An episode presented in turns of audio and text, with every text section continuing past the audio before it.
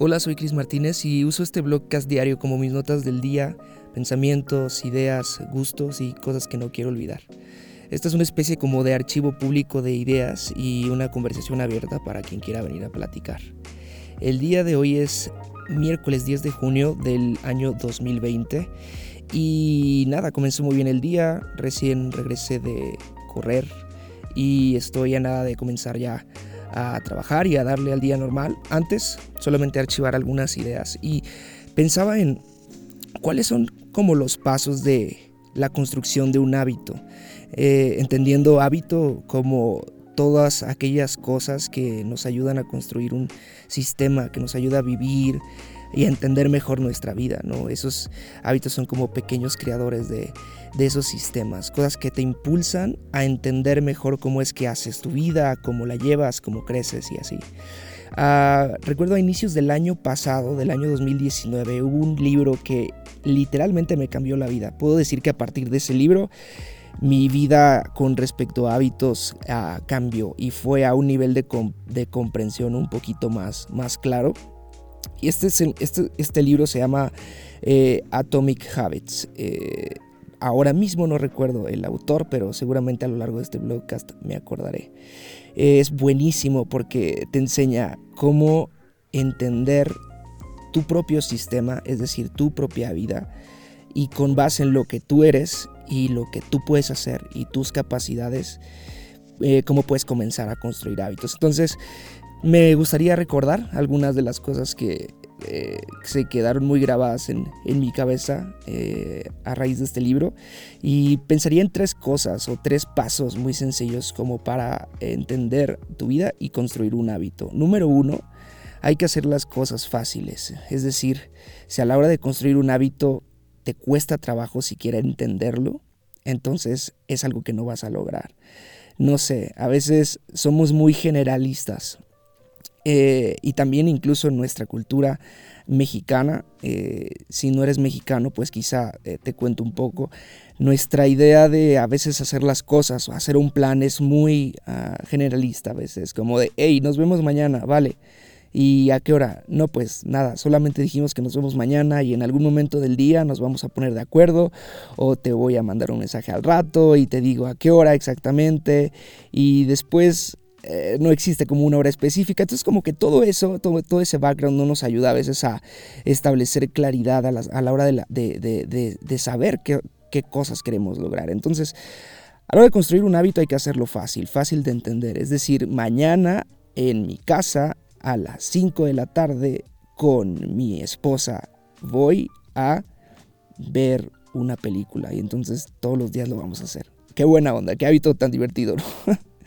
no solamente para poner un ejemplo, hay que ponerle lugar, fecha, hora, incluso acompañante a las cosas y eso nos ayuda a tener una, una, manera clara de, entender qué es lo que vamos a hacer y podemos seguirlo haciendo y hacerlo un hábito. Número uno, fácil. Número dos, que sea medible, es decir, que tú gráficamente, de manera clara, de manera precisa, sepas cómo vas con eso. No sé, eh, existen el día de hoy aplicaciones, existen el día de hoy eh, específicas, no sé, se me ocurre como la, la aplicación de eh, Running de Nike, justo porque acabo de salir a correr y me encanta que al final cuando terminas, además de que te dice unas frases como motivadoras en de, hey, venga, tú lo estás logrando y hay como coaches así digitales que te dicen cómo vas al final te dice cuánto corriste, cuántos kilómetros, cuánto te hiciste, cuánto de tiempo hiciste eh, el primer, segundo, tercer, cuarto, quinto kilómetro, cuánto tiempo lo hiciste cada uno, eh, cuántas calorías quemaste en cada kilómetro. O sea, cuanto más medibles sean tus hábitos, más motivado te vas a sentir, porque entonces estás viendo y estás constatando cuáles son las cosas que están impactando tu, tu vida, ¿no? Está súper chido. Entonces, hazlo medible. Si eres más vieja usanza y vieja escuela, pues una libreta, o sea, llevar una especie de, diario eh, y, hacerlo medible. O iniciar un podcast diario y ponerle blogcast. Justo por eso estoy haciendo esto. O sea, esto, esto es una, una, ah, un paso medible para mí. Eh, saber que estoy subiendo un blogcast con la fecha del día y saber que está siendo constante me ayuda mucho a medir ese objetivo. Número tres, ya dijimos uno fácil, dos medible. Número tres, mejorable. Que sea algo que puedas en su momento ir sofisticando. A veces eh, he cometido el error de ponerme objetivos y ponérmelos tan altos, tan complicados y tan soñadores que los cumplo dos, tres días y se van. Cuando en realidad lo primero que hay que hacer es, ¿sabes? Como eh, super controlar lo que estás haciendo. Ya cuando tú le ganas al hábito primero, eh, porque es fácil, porque es medible, porque es eh, algo que se puede ajustar a tu vida en el principio. Y entonces ya después, cuando ya lo dominas, entonces ya después puedes empezar a sofisticarlo, empezar a complicarlo.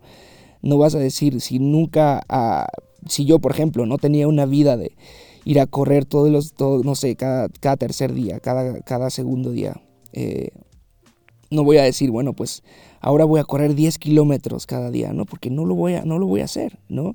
Es mejor digo, voy, voy a correr un kilómetro, aunque sea algo que para muchos sea risorio, pero para mí me va a funcionar y me va a ayudar a hacerlo fácil, lo estoy midiendo y lo voy a mejorar eventualmente. Entonces, de hecho, hoy que fui, hoy que regresé recién de correr, había una, una, una idea muy clavada en mi cabeza y era la idea de que yo no puedo ganar nada si antes no me gano a mí mismo.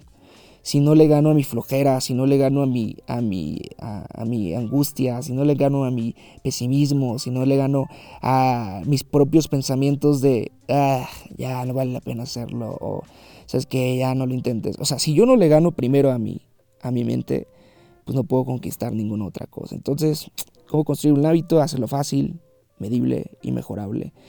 Y quizá cómo destruir un hábito este, es hacer, hacer completamente contrario a lo que acabo de decir. Hacerlo difícil, eh, poniendo al alcance, anoté aquí, cosas que no están de acuerdo a lo que quieres alcanzar. ¿Cómo destruir tus hábitos? Haz, hazlos difícil y pon a tu alcance cosas que no están de acuerdo a lo que quieres alcanzar. Te voy a dar el ejemplo. Eh, la última vez que fuimos a hacer el súper con, con Svet, con mi esposa, eh, compré un par de cereales eh, que me recordaban a mi niñez. Me compré unos Fruit Loops y me compré unos Choco Crispies. La felicidad en el carrito mientras iba ya hacia la caja a pagar. Porque, no sé, o sea, son, son platos de, felicidad y, y son muy fáciles de comer y son una bomba de azúcar y eh, destruyen toda la, comida si es que estás tratando de comer bien. Entonces pues me los compré y, están ahí en la alacena. Y entonces, ¿qué es lo que está pasando ahí? Si yo estoy queriendo hacer un hábito de comer bien, el hecho de tenerlos al alcance de mi mano y de mi tiempo, porque no me cuesta absolutamente nada, de pronto estar trabajando, pararme y servirme un cereal y comérmelo y luego volverme a servir otro plato, porque uno nunca es suficiente. Cuando está a tu alcance algo que puede romper eh, una buena práctica, entonces pues es obviamente mucho, muy probable que lo vayas a hacer. Entonces, básicamente, como no destruir tus hábitos, pues no hagas alcanzable aquello que te puede hacer caer. no compres unos, unos Fruit Loops, no compres unos Choco Crispies porque te pueden hacer caer. Eso aplicable para todas las cosas de la vida. Eh, bueno, por último, último pensamiento del día. Eh, hoy estaba leyendo en Crónicas, en, tengo un devocional diario en la aplicación de, de YouVersion de la Biblia, eh, de una, de una, de una, de un hábito, perdón, que te hace leer un poquito la Biblia todos los días y eh, supone que en un año terminas. Bueno, a decir verdad, yo me he retrasado incluso más de 30 días en eso. Se supone que lo empecé el año pasado en mi aniversario con Svet, que es el 26 de julio y no voy a acabarlo para este 26 de julio. Me, me lo lanzó hasta agosto, una cosa así, a inicios de septiembre, porque me fui retrasando algunos días, pero bueno, este, esa, esa es una triste historia. El chiste es que hoy estaba leyendo en Crónicas, ah, voy a ir allá, Crónicas 1 de Crónicas uh, capítulo 4, y hay algo que, ah, bueno, sí, aquí, aquí se me quedó. Y básicamente está hablando, es uno de esos capítulos largos, difíciles de leer, a veces poco interesantes, en donde está hablando de las descendencias de las tribus de Israel y del pueblo de, de, Israel y así. Entonces hay un montón de nombres que son ideas a veces para que quizás se las puedes poner a tus hijos o algún, alguna mascota, no sé. ya estoy diciendo, ya estoy diciendo herejías. El chiste es que está hablando de los descendientes de Israel y específicamente este capítulo está hablando de los descendientes de Judá.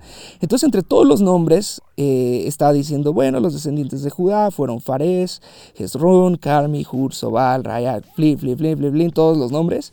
Y llegas entonces al, al versículo 9 y donde dice, pero había un hombre llamado Jabes, quien fue más honorable que cualquiera de sus hermanos su madre le puso por nombre Javes, porque su nacimiento le causó mucho dolor. De entrada, te está diciendo puros nombres, pero a la hora de hablar de Javes se detiene y te da un poquito de su background, de su historia. Para entonces contarte que él fue quien oró a Dios de Israel, oró al Dios de Israel y dijo: Ay, si tú me bendijeras y extendieras mi territorio, te ruego que estés conmigo en todo lo que haga y líbrame de toda dificultad que me cause dolor. Y Dios le concedió lo que pidió, dice el, el versículo 9 y 10. Ah, ¿Por qué digo esto? Ah, la Biblia nos está relatando una serie de nombres de las tribus y de los descendientes de, Judá en específico aquí. Pero a la hora de hablar de Jabes se detiene, te da un poco de su background, de su historia y te dice que su vida se caracteriza por la oración que hizo y simplemente Dios se la respondió. Entonces, lo que, o sea, lo que me deja pensando esto simple, pensamiento simple, eh, entre todo lo que está pasando, entre la rutina, entre lo normal de la vida, en medio incluso de esta anormalidad que estamos viviendo. ¿Qué es lo que salta de tu vida? ¿Qué es lo que está resaltando? ¿Qué estás haciendo que difiere de todos los demás? ¿Qué es lo que estás, qué decisiones estás tomando? ¿Qué vocabulario estás teniendo? ¿Qué pensamientos estás dejando que tu mente anide?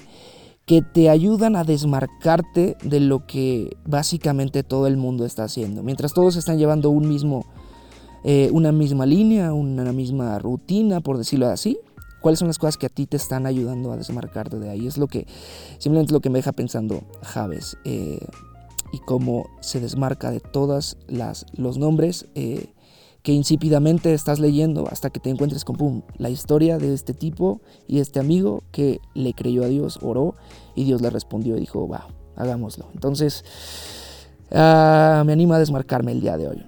Gracias por escuchar este podcast. El día de hoy es 10 de junio del 2020. Este podcast eh, es literalmente un podcast de un solo tiro, sin edición, sin cortes. Lo único que hago es tomar mi celular Dicho sea paso, un iPhone SE del año 2016. Grabo. Este, digo eso porque soy muy geek y de pronto también quiero hablar de cosas tecnológicas aquí. Y nada, eh, me la estoy pasando muy bien grabando esto. Gracias por escuchar. Nos escuchamos el día de mañana. Yo soy Chris Martínez. Bye.